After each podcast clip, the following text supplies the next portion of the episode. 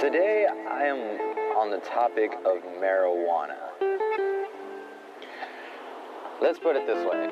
Let's just set everything straight. Marijuana does not harm you.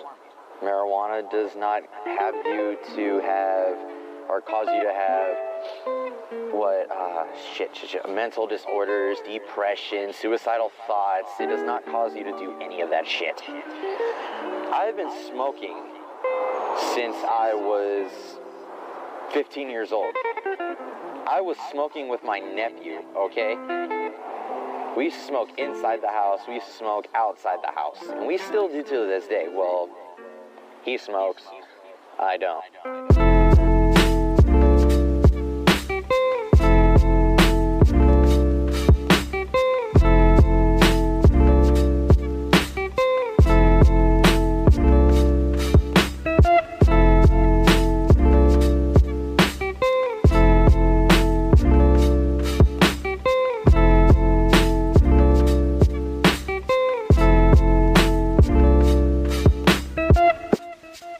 Wow, wow,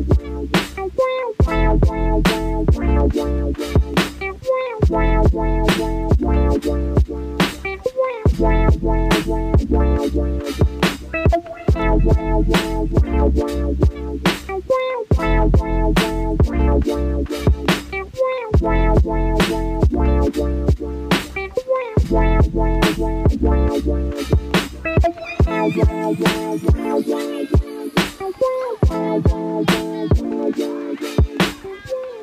Bye.